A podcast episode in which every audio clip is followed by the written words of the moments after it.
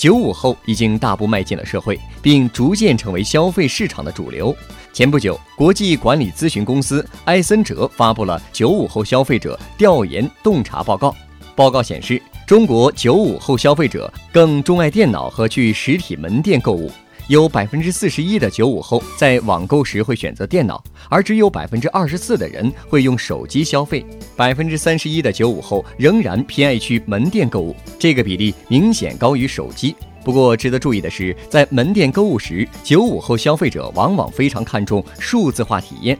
就购物来说，百分之七十的九五后愿意在社交媒体上购物，并且用社交媒体进行网购的频次增长趋势高于八零后和九零后。此外，直播视频这类社交媒体也很受九五后欢迎。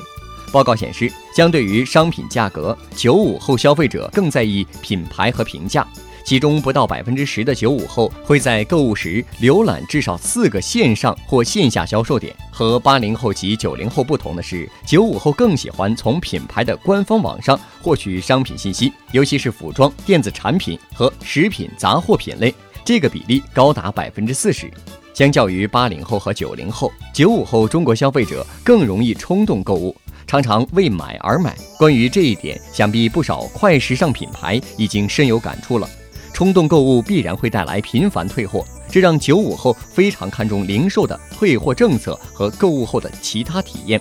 同时，年轻的消费者对于快递送货有着更高的期望和要求，能够预约配送时间对九五后来说尤其重要。另外，九五后愿意为快速收货支付额外费用，到货越快，额外费用的意愿越高。和八零后、九零后相比，九五后更愿意体验零售商提供的新服务，比如定期购物、语音下单、精选订购等服务，也对租赁和二手商品表现出更大的兴趣，包括服装、家具、日用品、消费电子产品和家电。九五后购买复古或二手服饰的频率高达百分之三十，远远高于九零后和八零后。